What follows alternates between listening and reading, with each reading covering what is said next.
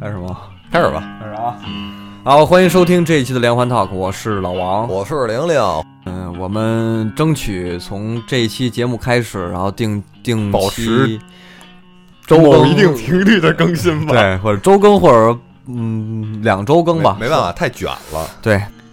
最近怎么样？好久没见了，也得俩月 了吧？对，得俩月了，最近过得怎么着呢？叫如火如茶， 如火如茶了吧？就是过得有点糊涂，就是自己的工作稍微有点忙，然后嗯，压力不知道算不算得上，应该是我如果话都这么说的话，其实压力应该还挺大的。对你都过得都没有日子的概念了。嗯，然后一周七天要工作六天半吧，然后行，够卷了。哦剩下的半天可能就是好好休息。对，为下一周的六天半做好准备。对，真的其实有一点累，但是当你发现你的同样的工作岗位也在有人去持续的工作的时候，其实自己也没有就感觉嗯大家都在卷，你也对不觉得自己特卷。我又觉得自己，你说付出这么多，嗯需要去抱怨吗？好像他们也没抱怨吧？那我有什么本事或者资格去抱怨这事儿呢？那这就是心理上的卷，对就大家都没崩，我不能崩。对，我不能忘。而且还有就是什么事儿，就是说，呃，就是还有一个概念，啊就是我换了新的工作岗位之后，我不知道自己做的这个事儿跟之前最早的时候想的到底是不是一致的。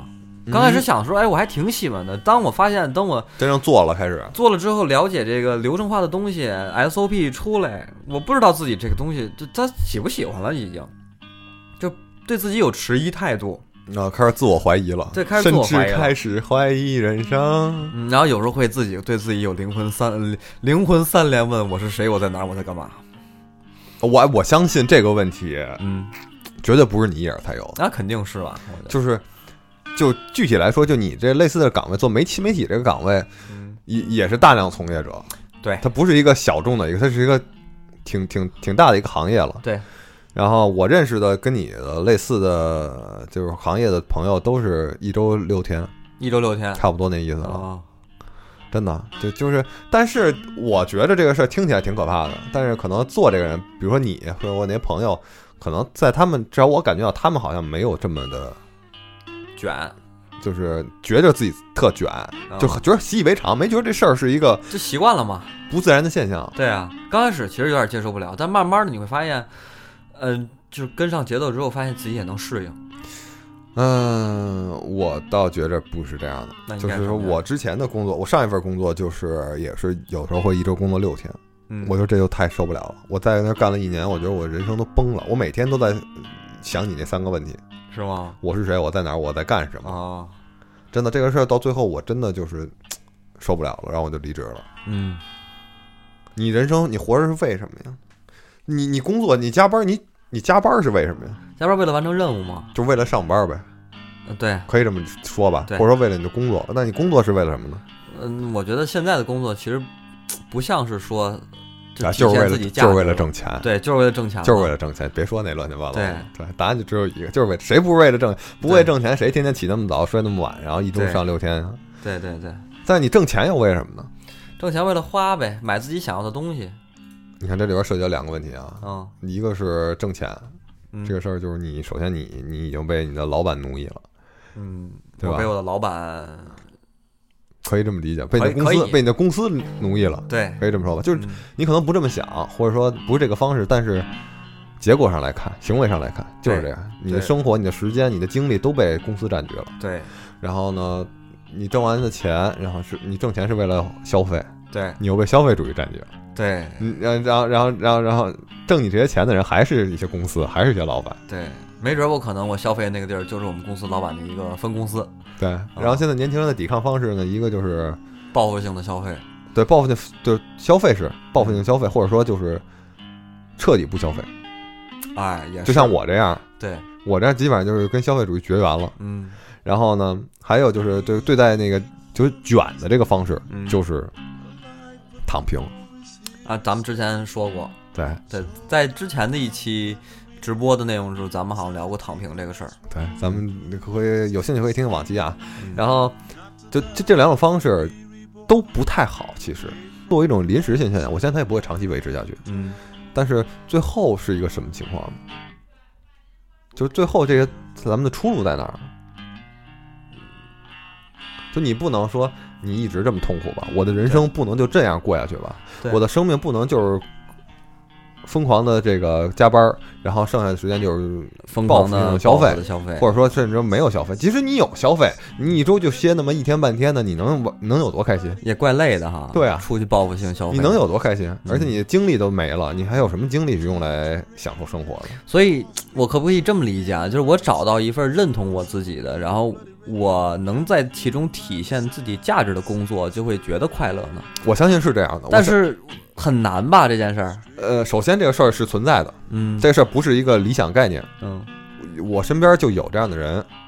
那很是羡慕。比如说我现在这个工作就是，就是你发现了你此时此刻工作中的价值了，对我发现我的工作价值，而且啊它能给我带来的好处就是非经济好处，就比如说嗯我会获得成就感。嗯，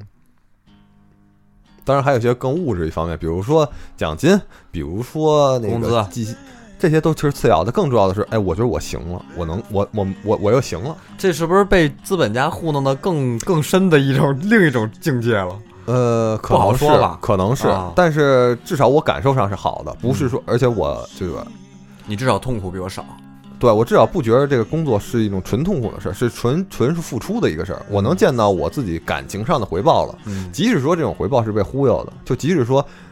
他不爱我，啊但他至少对对我好，啊，记得带或者至少让 我操，至少他让我感觉到快乐。啊，那他也那我我觉得我也是幸福的，嗯何必管他这个快乐究竟是真心的呢，还是就是只为了让你快乐而快乐呢？所以我觉得这个事儿是可以实现的，就是说工在工作中体现出个人价值。嗯，但是目前来讲，我相信绝大多数人很难做到这一都做点不到这一点，嗯就从事实角度来说做不到这一点。纺织女工就真的卖纺织吗？炼钢工人就真的喜欢炼钢吗？对啊，槟榔西施就真爱吃槟榔吗？对啊，让我想起了政治书上一个词儿，政治书上那个事儿。对，小应该是中学吧，啊，这个词儿叫异化。异化对，是那种就是感觉像动画片里的词儿了。它其实来源于一个哲学概念。嗯，这个这个更往深一讲，它是从心理学发展的，然后发展成到哲学，然后最后就应用到政治和经济学上的一个词儿，嗯，叫异化。异化这个词儿，我相信你一定很熟悉。我听了不少这个词儿，但是我还是具体不了解什么叫异化。我之前也不了解，然后我特意做了一个功课，啊就是我意识到了，这就叫异化。嗯，就是说，讲讲讲最简单的来说，比如说我个人，我喜欢弹琴、画画。弹琴画画。对啊，然后呢，我父母呢，虽然小时候也表示过支持，说你如果你以后想干这个，想想当个画家，啊或者想当个音乐家，啊我，们可以给你去送到什么艺术学院，然后去学习。但哦是在我很小送，到精神病院。但是在治疗我但是在我很小的时候，大概也就是小学的时候，我就意识到这这个事儿，我虽然可能会擅长，嗯，但是我要想把它作为我的职业，我一定会付出很多去上学学这个东西。啊，学这个东西一定就是，就像你说，付出很多也好，而但是你讨厌上学对，啊，就是说我一定，比如说我那时候我就意识到这个事儿一定会让我成为一个积年累月，让我重复单调做这个事儿。嗯我到那时候我再画画，就不是因为我喜欢画画，或者我有想表达的东西了，嗯而是因为我的作业是画画。嗯积年累月之后，等我真的就毕业了，我相信我对我这个绘画的热情嗯，也就磨没了。我懂，其实就是有点像那个电竞学校那个意思。对，孩子孩子爱玩对游戏，然后电结竞果是一个把很好的例对子，吧？把孩子扔到电竞学校，一天十多个小时一直在玩那一款游戏。戒网瘾就是原来叫电竞学，现在叫戒网瘾学校。对对对，对，然后我就想，那时候我就在想，那我以后每天生活就是单调的去画画，而且画的画是任务，是工作，而且是你不想画，不见得是。我喜欢的东西了就。嗯，那时候绘画会成为一种折磨，因为我外甥女儿其实就是学画画的。我问过她一个问题，我说你多久没有给自己画一幅画了？她说好久好久了。真的，就我觉得这个事儿，就是我当时我就在想，我的爱好，我每天就是很喜欢自自发的去喜欢做这个事儿，嗯到我每天被迫的去做这个事儿，痛苦的去不做这个这个事儿，对我转变太大了。这个事儿嗯就就是一种痛苦的剥夺呀，嗯就把我的爱好变成了痛苦。嗯，这时候我就想到这个词儿了。现在我现在我觉得这个词儿就叫异化，这个词儿叫异化。对什么的是异化什么呢？就异化了我的天性，嗯异化我的快乐，把我的快乐变成痛苦，把我的天赋变成了负担。啊比如说小孩儿他就是喜欢玩王者，嗯，因为王者设计出来就是为了 为了让孩子们青年人玩的。对，嗯然后你现在非要让他说不玩儿这东西，啊。其实就违背了他的天性。这不就是这个每周六限时一小时的这个事儿吗？就跟就跟人一样，人其实是爱工作的，你知道吗？嗯，因为这能这体会观点我跟好多人说，好多人都不理解，谁他妈爱工作呀？啊，那是因为你不爱你的那工是作，因为你的你不爱你的工作，对，你肯定是有你喜欢的劳动的。 嗯，人不就是我之前在家待过很长时间，然后你知道哦我吗知道我知道，去年疫情的时候啊嘛，我给我待的五脊六兽的啊真的，我天天自己在家健身了，都实在没事儿干，实在没事儿干，啊，没有任何办法能排解这种空虚，嗯，你知道吗？差点成为一拳超人，人是人是喜欢劳动的，嗯但只不过你现在从事的劳动可能是你不喜欢的东西，嗯，比如说，举个例子，比如说啊，老王，你最喜欢什么呀？我最喜欢，哎呀，给我问住了，你知道吗？我举个例子吧，你喜欢、你喜不喜欢摩托车？喜欢喜欢吧？啊，如果说你现在有一个选项，就是继一选项一是继续干你这个一周上六天半的班儿，啊选项二是成为一名专成为一职业辆摩托车职业的摩托车赛车手，啊你选哪个？这他妈还用犹豫吗？啊，那我肯定选第二个，对吧？这还用犹豫吗？对对吧？啊你职业赛车手，可你可能一个月只参加两三次比赛，那训练的时间也长了，训练时间可能也就，但是你你喜欢呀，对我喜欢呀，你训练时间你有专门专业场地 啊，对，不用现在偷偷摸摸的，去山里边跑啊去，对山里边跑去偷摸进四环，还得躲着交对啊，警，然后人给你最好，你能骑到世界上最好的车呀，对，对吧？你还有专业团队去那什么，你你肯定是幸福。当然，可能有人不喜欢摩托车，就觉得这不幸福，就觉得是一个负担。嗯。但如果你真的爱这东西，你你就你觉得至少绝对是比你现在工作要快乐的多一万倍的得。对，哎，那你说，你就你举第三个例子，让我去送外卖，骑摩托 车，你有点出息，我都服了。那如哎，如果真是送外卖，送外卖的话，跟跟那个嗯对一一周工作六天半，我还是选择一周工作六天半。 对，这就是对你的工作，这这也是一种异异化是是吧那啊你到时候你，如果你学送骑送外卖骑摩托车了，嗯你可能就不喜欢骑这摩托车了。对，这明明明明形式来讲你是骑摩托车的，嗯，但是其实目的来讲，你是为了送外卖。这样的话，对摩托车只是一种工具，它并不是一个目它只是一的个。载体了。对，这嗯就很难受了。对，这最后，咱们追求的，其实咱们追求的是人的全面发展，嗯对吧？这个这里边可以举个例子来说啊，举两个例子。第一个例子呢是，呃，咱们在这儿就用那个谢老板啊，有个老板姓谢，啊，谢老板不是那个海绵宝宝那谢老板啊也可以。其实，其实那个谢老板也挺挺可爱的。比如说，我有一个好朋友是谢老板，嗯，他是一个善良的资本家。嚯，这话听着是一特大的一嘲讽的词儿，真善良吗？呃，这个事儿其实你怎么说？你觉得资本家一定是邪恶的吗？不是，那一定不是。我觉得资本家不见得是邪恶的，对而且资本家是人，人就不一定是就就没有绝对的属性。对，谁是绝对善、绝对恶呢？嗯对吧？我现在是挺饿的。咱们现在就可以说他是一个善良资本家嗯，OK 吧？嗯。然后这个资本家干什么呢？他是一个啊、比如说他是一个工作室，他一个画室吧。啊就刚才咱们拿画画举例子，画画工作室里边有两个员工，嗯一个是老王，啊，我对吧？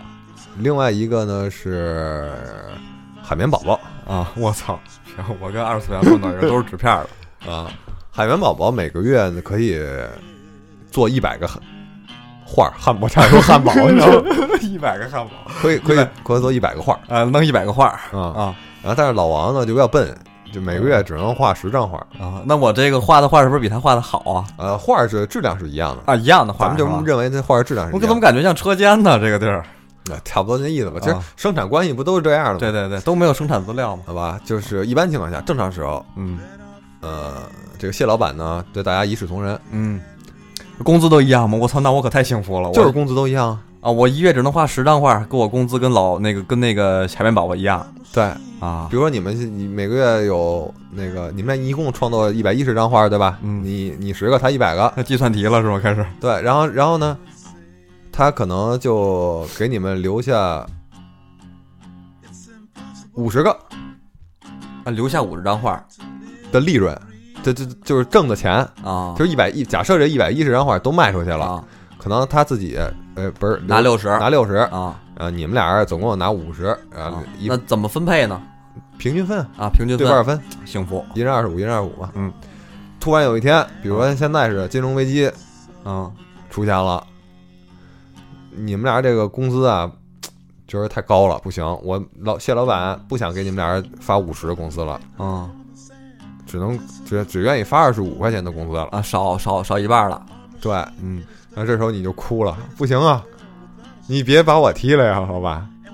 啊，我我会觉得我感到危机，那因为肯他定比我的牛呀逼，，对，那啊肯定的呀啊，那肯定是绝对没有两个人的业务能力是完全一样的，对对肯定对有高就有低嘛，差一点也是差嘛。嗯，这时候，那如果你说他他解雇人，一定是优先考虑你啊，对我因为我垃圾嘛，我一个月只能画十张画嘛，对啊，然后你就跪下来求谢老板说：“哎呀，我我我我我我我除了画画什么都不会啊，虽然我画的也不怎么好吧， 我真不要脸呢，对啊，你你你你一定不要开除我呀。”然后老王这就开始哭了。嗯老王这时候是表达表达一个态度，我不建议被剥削啊，啊你你你你之前不是给我们五十，对，你自个儿留六十吗？嗯，OK，你现在可以留一百，我就要十我就要那十就行，啊，我们俩就要那十是吗？还是我就要那十啊？我就要那十。啊，对，原来我不是二十五吗？我现在只要那十就行了。嗯然后，然而在这个时候呢，海绵宝宝突然决定辞职了。海绵宝宝确定辞职对，为什么呢？啊？因为他的兴趣啊，其实并不是画画，他是他什么他呀？兴趣是做汉堡。啊，虽然说他画画也很多，画的也很好，也很厉害，但是他的梦想是做一个职业的一个汉堡汉堡王的员工，啊 做汉堡 的。 这真他妈梦想啊！这这对，其实他不想干这个活嗯儿，但是呢，老王呢，老王这个人很喜欢画画，我喜欢画画，对，他也很需要这个工作。嗯为什么？因为他别的干不了，他没有做做汉堡这手艺。啊这时候该怎么办嗯呢？现在问题就来了，啊，你说该怎么办呢？我觉得。那不不能让那个海绵宝宝走，海绵宝宝确实他效率高啊，给他涨工资呗对啊，这时候这时候就形成了一个什么关系呢？啊，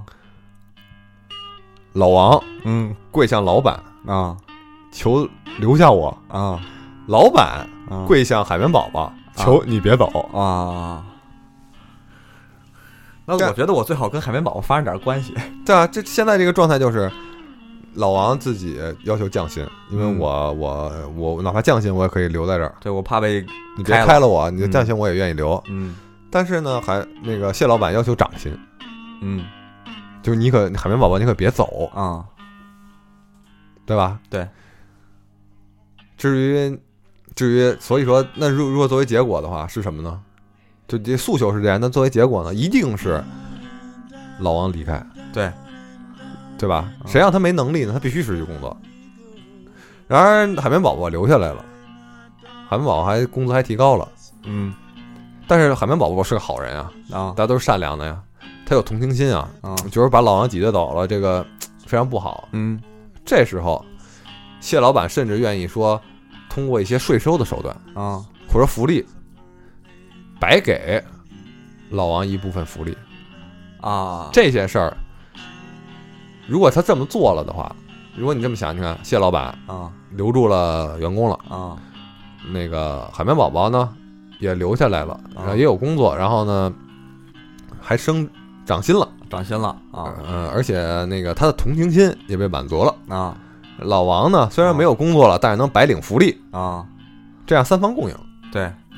这件事儿也是美国在做的，美国在做的，这美国不是一直在发那个福利吗？对对对啊现在美国美国失业率为什么高呢？因为之前疫情的时候，啊，政府发的这个一个月应该是最高两万，人民币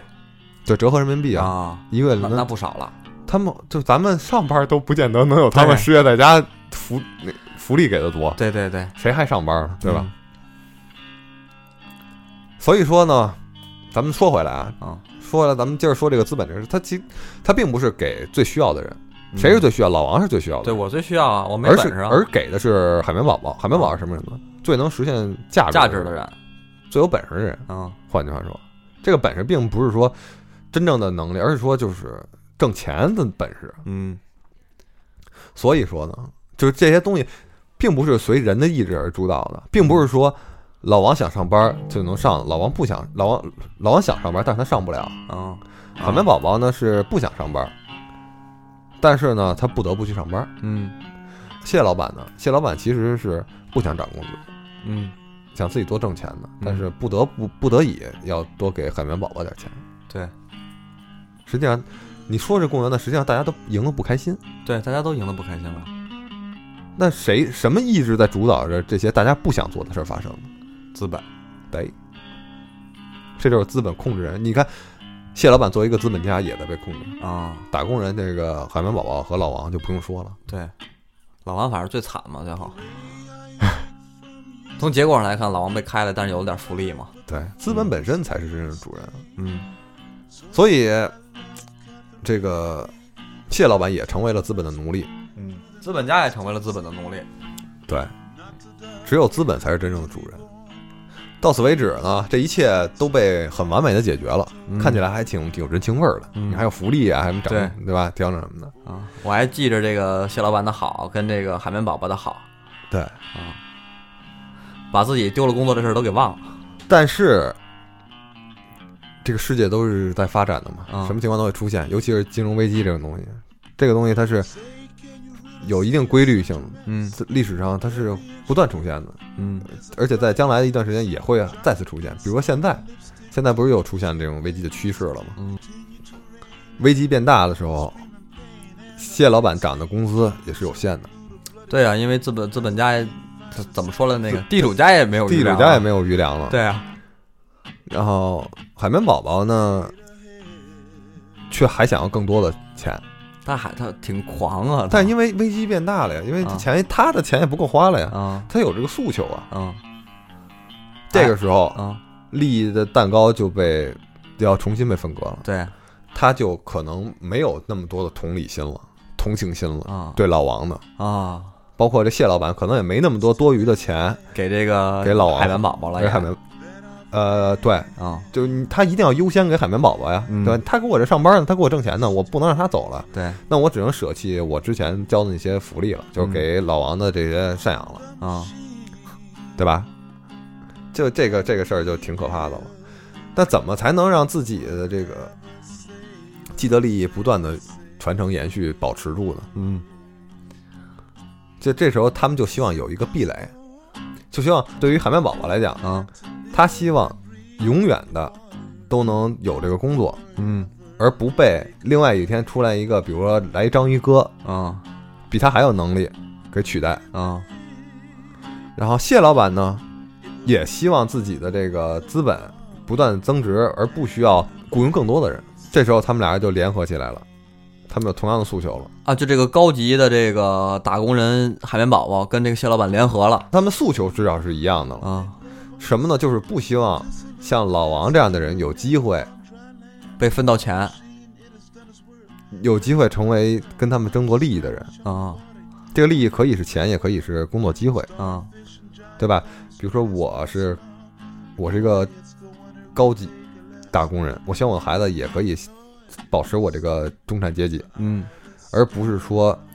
那个原来的底层阶级上升把我们挤下去了。啊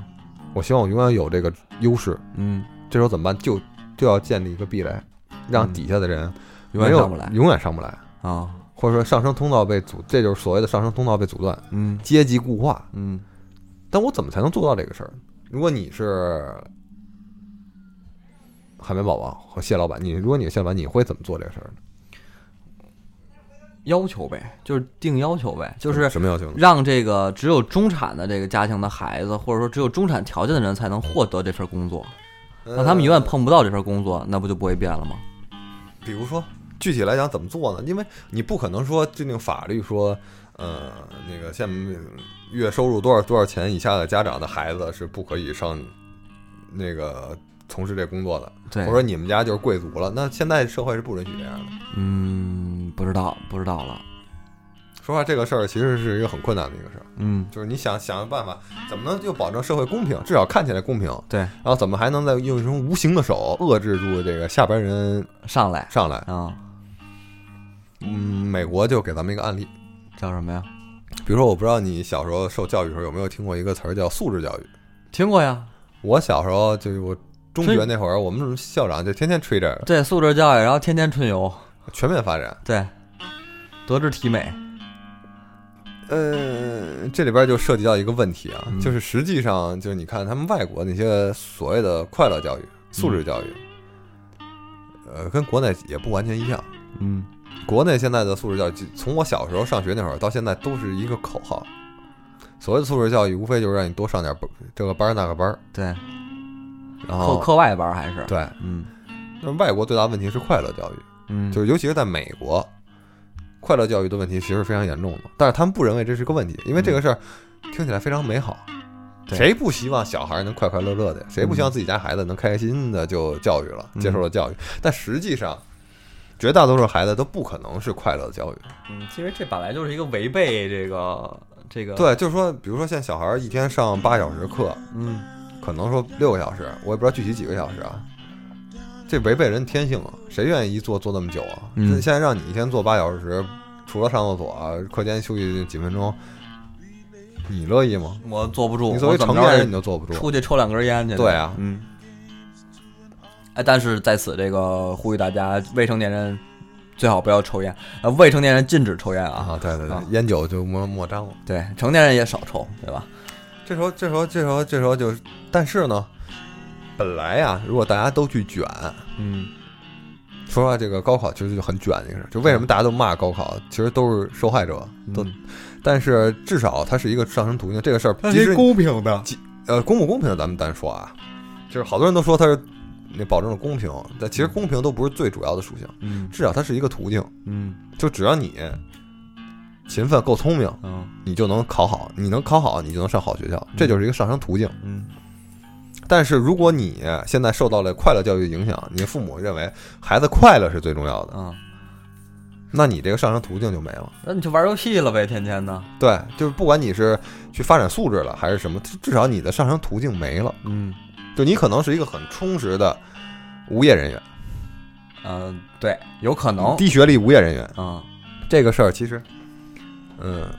忽悠中国人是很难的。就是我跟大家，就跟包括大家听节目也有感觉，这是太扯淡了，对吧？就即使我们都希望孩子能很快乐，但是面临这个升学压力的时候，我们还是希望他能舍弃一部分快乐，对，用暂时的这个快乐的缺失换取长远的发展。嗯但是很多美国人不是这么想的，或者说外国人不是这么想的，他们觉得孩子快乐就是重要，那我就不能让我孩子那么刻苦，嗯就是该玩玩去，该因为强该强调体育强调体育，后边有这个福利待遇撑着呢，是吗？因为快乐最重要，他们就真的是这么认为的。嗯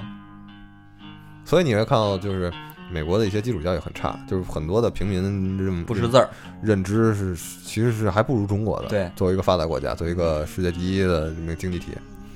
他们的比如说地平说，就就啊就之前就挺火的欧在国内，文，就是那个打篮球的那个篮网队那个欧文比较有名的一个篮球明星，现在还在坚持地平说这件事儿。这个事儿其实我觉得就是一个挺可悲的事儿，嗯就这就是你说二十一，啊这是二二零二，就这个年代了吧，这不是说几几几年了吗？都都还有人相信地平说嗯，啊！当然我他们甚至还有专门的网站，而且据说好几十万人至少得支持地平都说，都都认为地球是平的。你这都能上网了，为什么还要相信这些东西呢？我觉得这就是就是教育的缺失啊，嗯这就是他们快乐教育，他们很快乐，无知就快乐呀，啊就是愚民。说白了，愚民政策。嗯但是你不要看，不要觉着就是我这么说是看不起美国人，并不是这样的。但是他们的精英却完全相反。嗯啊你看那些政要，你看那些富商的孩子，都是受到极好的教育的，极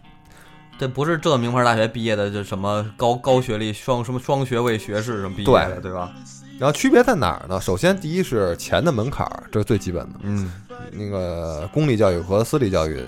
价格是差极大的。对。然后绝大多数人是上不了，底层平民上不了这个私立教育，都是公立教育。嗯公立教育就放养呗。对，然后私立教育又极好，这个差距是极大的。就是即使你看中国，可能清华北大和普通的这个呃一类本高校是有不小的差距的，对，但是至少你们上的课内容大体上是一样的，对，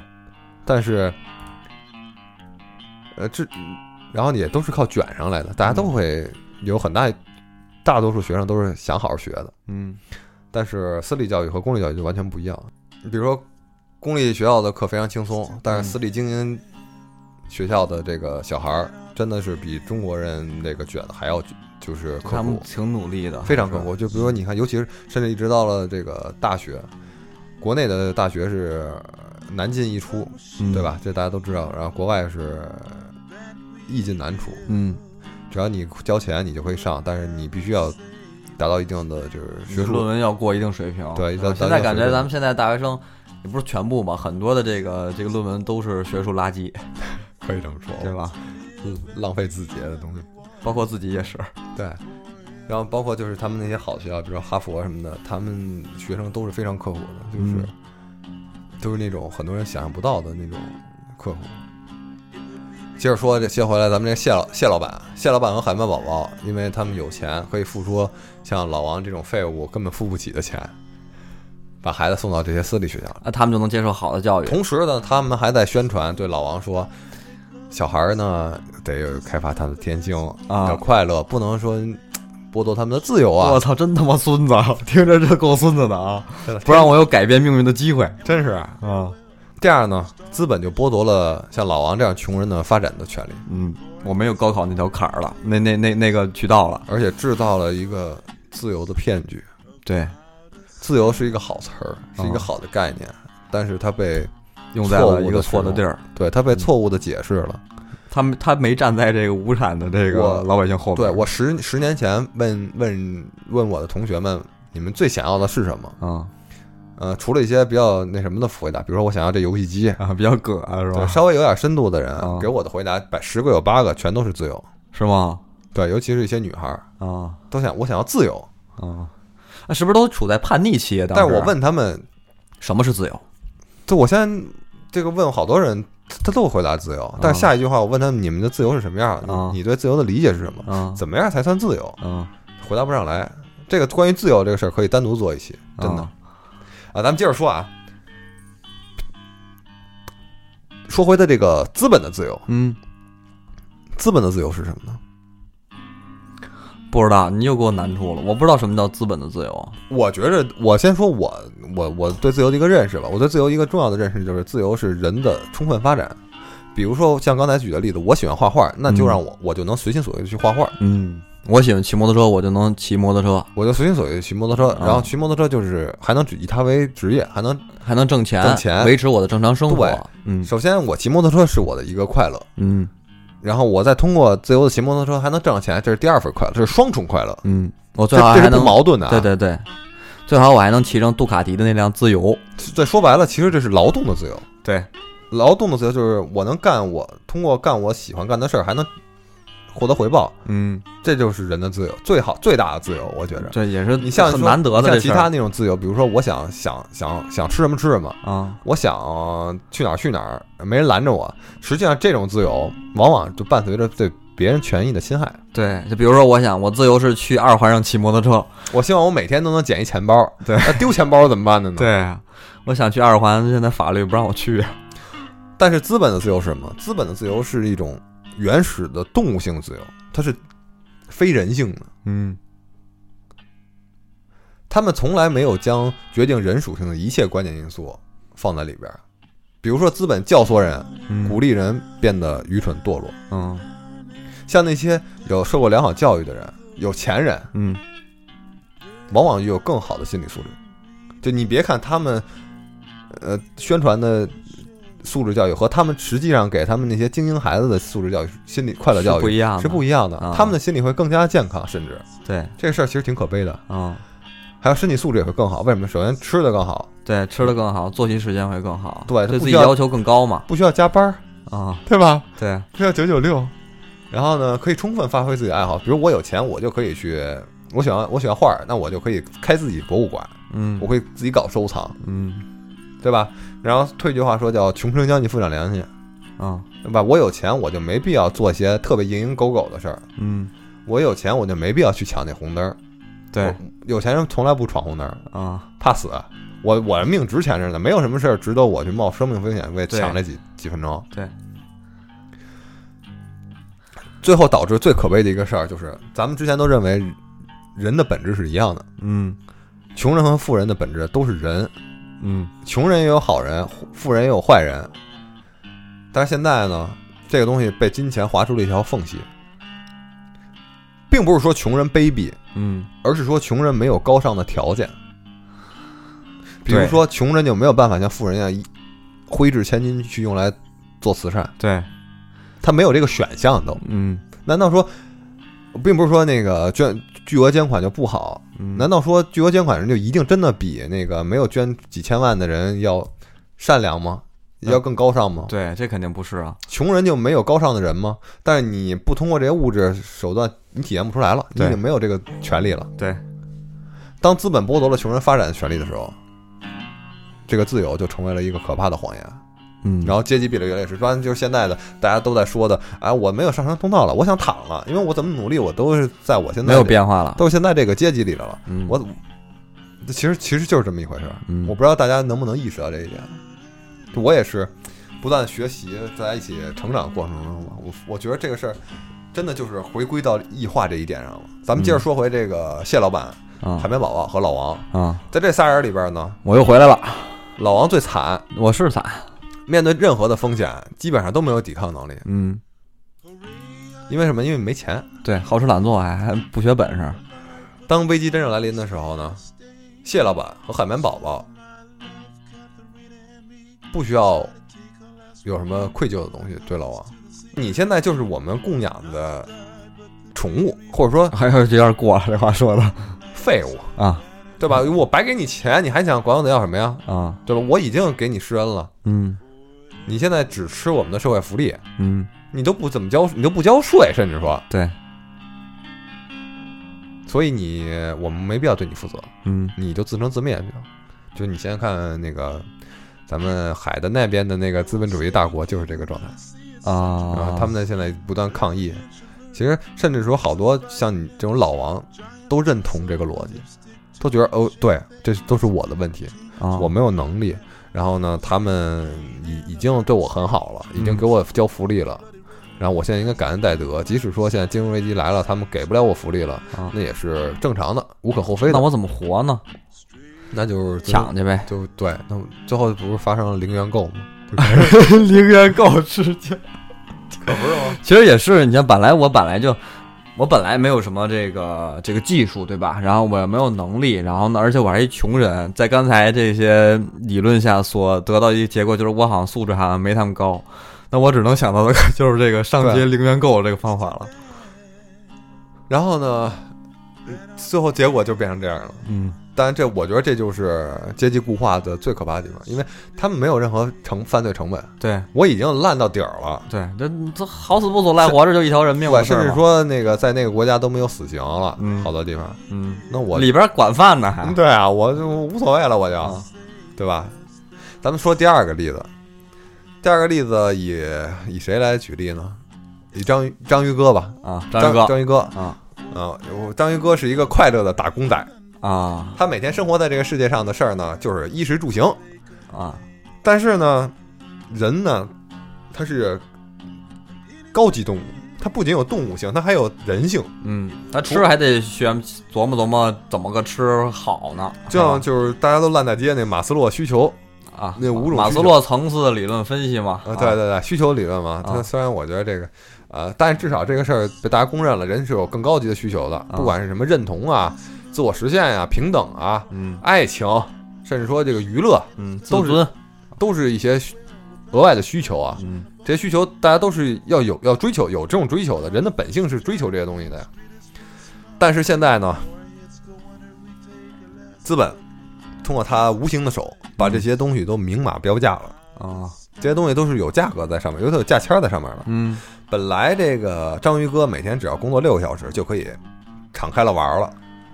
满实足际他上的衣食住行了就实，际上现在好多高福利国家就是这样的，一天就工作五六个小时，嗯而且他甚至三们四个小时。他们工资好像也挺高的对，啊哎，就别眼红了就。啊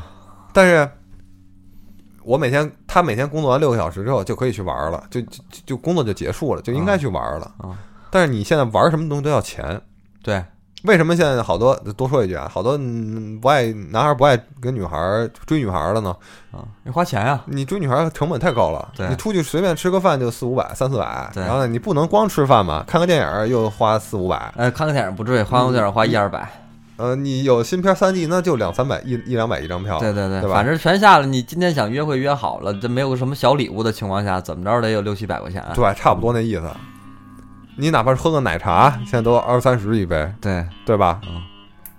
你生活中任何一项的这个日常生活吧，嗯全都是明码标价，全都需要钱。嗯。 大家可能觉得我说这话都是废话，但实际上，咱们跳出咱们的这个日常生活的这个想法，再去考虑这个事儿，不仅仅这么简单的。嗯比如说，曾经很多不需要花钱的东西，现在在资本无形的手的操作下，嗯你想要做的体面一点儿，那你嗯，就要钱。对。怎么举例呢？就比如说，原来我的需求是，我说带姑娘骑自行车出去溜达溜达玩会儿。就现在在呢，我就不能自行车了，就我没他有妈得打车现在。没有人可以在没见过谁在约会是骑自行车去的了。这很对吧少了。你最少你得打个车吧？对，打个车，然后车还分这个专车、豪华车跟普通的车。对，你要稍微有兜里有点钱，然后想摆个谱，对那你起步价就一百块钱起。啊对，或者你说想那再开车，开车之后又开始比，对不对？你会想呢，这姑娘会不会坐过更好的车豪华车呀对，？咱们举这例子虽然不是特别好吧，但是嗯至少能多少能体现出这一点来。对，我相信大家可能都深有体会吧，应该。嗯然后任何的一项项目，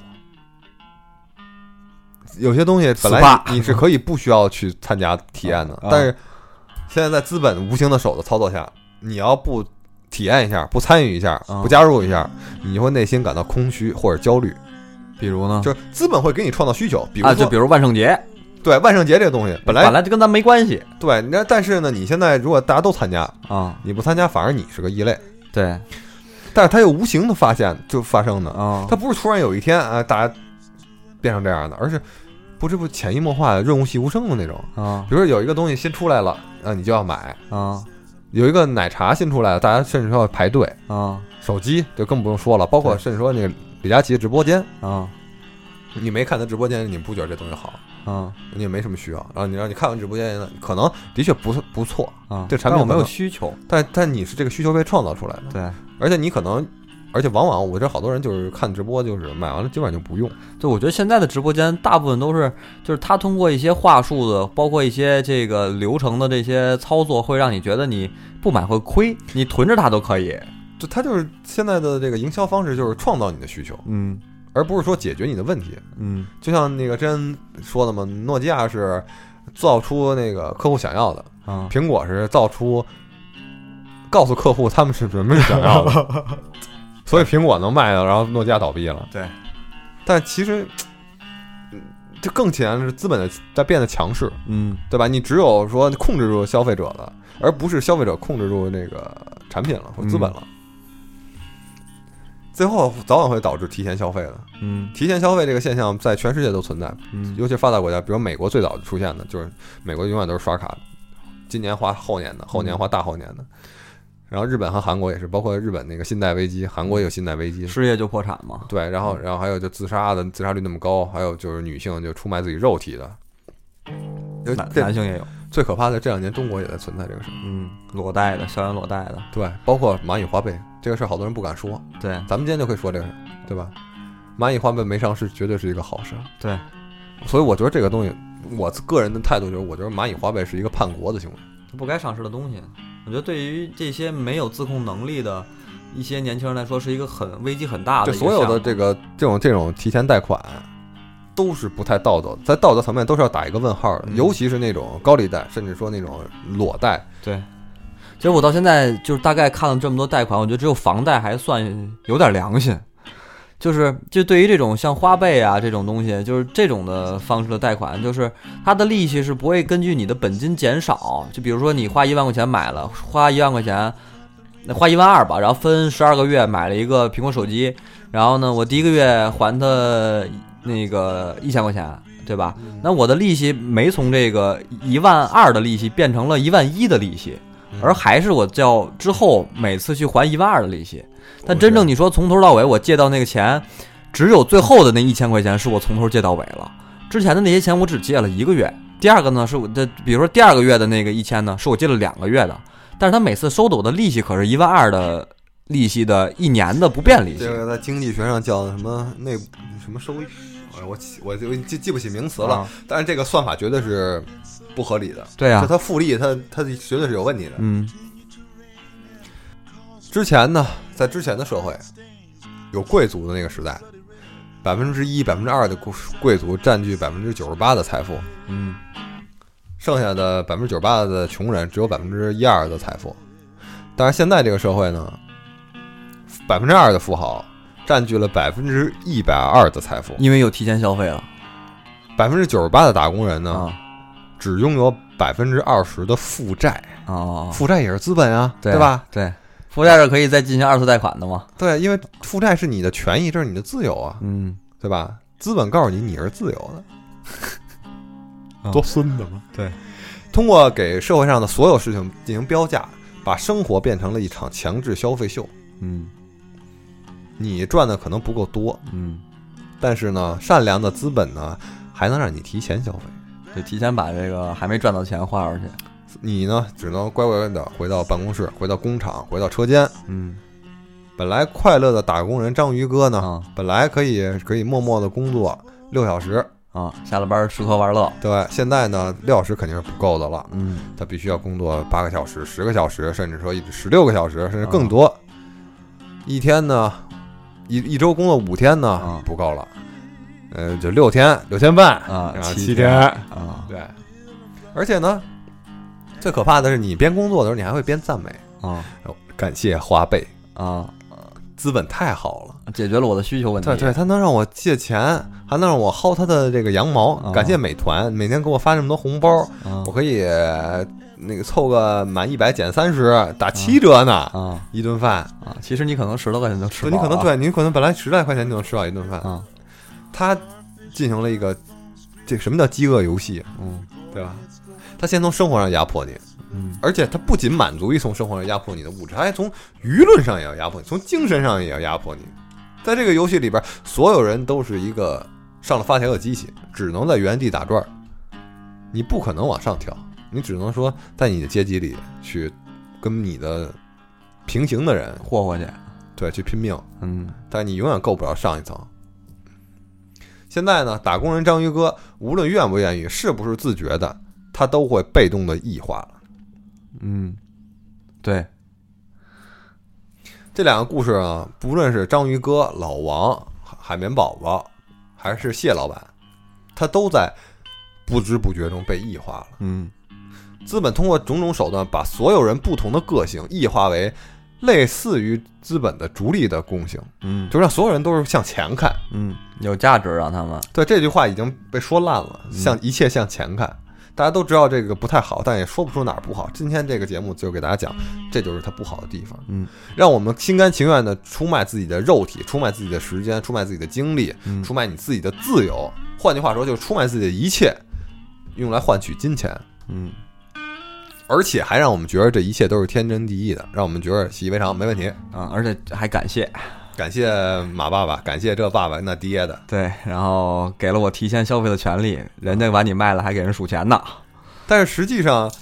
你你觉得这是人的天性吗？你这样快乐吗？你每天嗯，我其实是被制造出了一种快乐，但我还把它当成自己的快乐。比如说，我之前就是这么想的。嗯我之前想，我没有欲望，嗯我只要一日三餐就可以了。我我那我就是自由的，嗯我有我有我去，我我可能没有权利去选择成为什么，嗯但我至少有权利成为 loser，啊，成为失败者对，啊，这是我的权利。无论这个，无论咱们大家认不认识，或者说喜欢不喜欢这个资本，它都嗯是客观存在的一个事儿嗯。它，你可以同情一些小型的资本，嗯因为很多小资本都是在大资本的剥夺下挣扎求生的，就他们也很难。就包括你的老板，可能也是很很痛苦的一个事对，儿。它上边还有人在在对压你着可能会市场同情你的老板，尽管他在剥削你的时候，嗯你还在同情他，但你真的也无法改变他，同时也在剥削你的客观对事实。他们本质是没有区别的。你你别看他现在被剥削，那是因为他小。哪天你们这公司做大了，做到上市大同样企业凶残，啊，甚至可能变本加厉。我还会感到快乐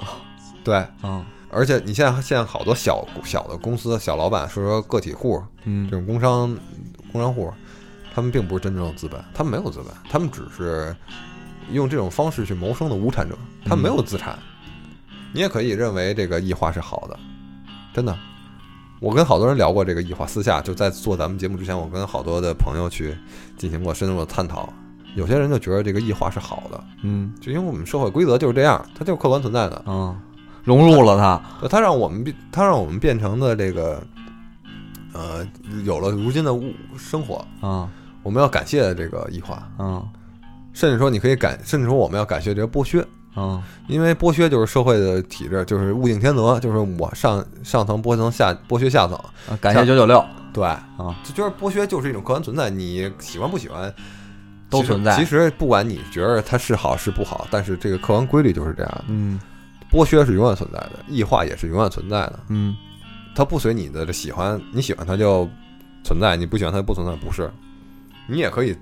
感谢资本家，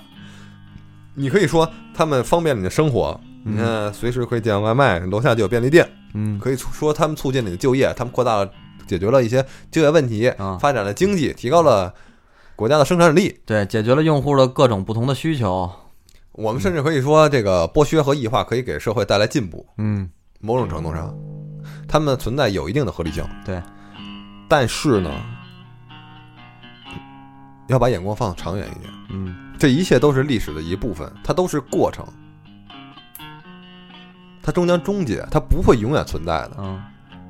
历史绝对不是结果，嗯历史是一种过程。嗯，再举个例子，你嗯你知道现在养鸡场嗯大家都怎么养鸡吗？工业养鸡就工业养鸡法，对，啊，其实挺残忍的。在在工业养鸡场里，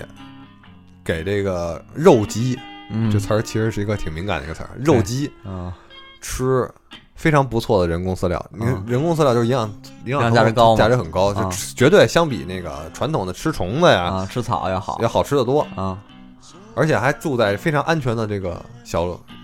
小鸡舍、小笼子。说叫鸡嗯舍，其实就是小格子间里边，啊也没有什么机会跟别的鸡去掐，啊，也没有打架呀什么的，保证这嗯个生命安全啊对，绝对是很健康。生病了，绝对是第一时间获得治疗，啊，而且极好的医疗水准。但是呢，为了让母鸡能尽好，就是尽多的下尽尽多的去下蛋产蛋，买鸡蛋呗，对，卖鸡蛋，每天的光照要超过十六个小时， 我的天啊，然 后没有晚上每我也天说都完了二十四小时不停的产蛋， 啊，甚至说这个母鸡最后都快就是寿命已经到了，就是计算啊啊，它这个按理说也不能再产了，啊那也要加强光测，啊加强光照，啊，刺激他一下，刺激它冲刺一波，啊然后呃真正达到物尽其用，只要只要死了为止，啊然后然后再吃肉，不管怎么样的话啊，吃肉老老柴鸡了，说明就是对，大家不要把这个鸡往自己身上联想啊，啊，鸡舍的空间呢，也就是大概。折合成人的大小，可能也就是五平、六平、十平啊，不要老老不要老往自己身上想。啊，最后呢，我想说的是，资本是很残酷的，对资本不养废物，对，这是大家必须要记住的一句话，我相信啊，就像那个咱们马克思主义理论最后的最终追求，追求的是人的自由的全面的发展。对，我相信这一天会实现的，可能它不是一蹴而就的过程，而是一个缓慢的，甚至说痛苦的嗯才能实现的一个过程。对，包括你看现在咱们国家这些行动，比如之前说那个小学生减负。对，青少年减负，然后不不让在这个上课外班儿，把这个是课外真班儿的跟那个这嫖个事儿娼列为了一个 一这个，事儿真的是很有影响，因为我们家也有孩子嘛，嗯，就很明显就感觉到他这个作业量少了。对，而且规定了上下学时间，嗯，然后比如说现在九九六立法了，对，九九六立法了，不让再加加班的了，领导会强调这个事儿，嗯就是不不不允许加班了。嗯，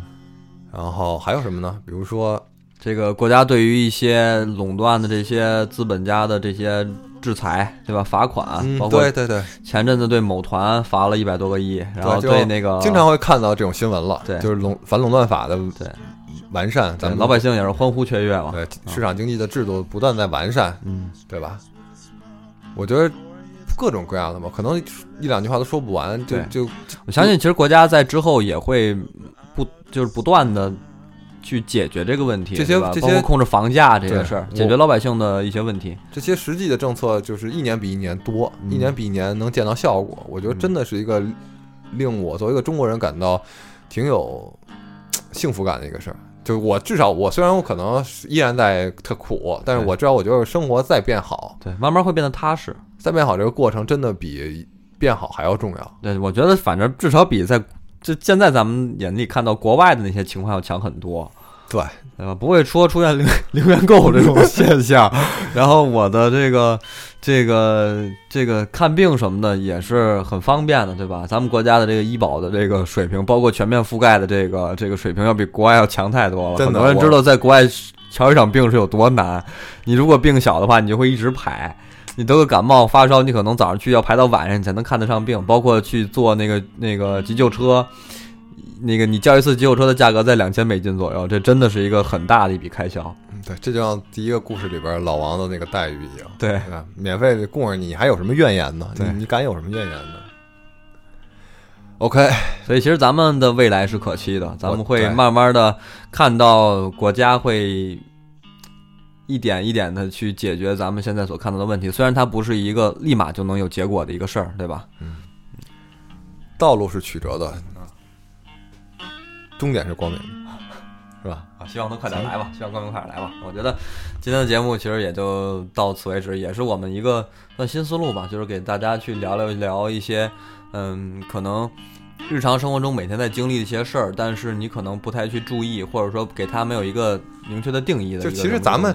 理论学习过，对对吧？上学这时些候都东西学在过。书上都有，然后实际呢，现在随着年龄长嗯大，随着这个压力增长，随着这个九九六的出现，不去思考了。咱们现在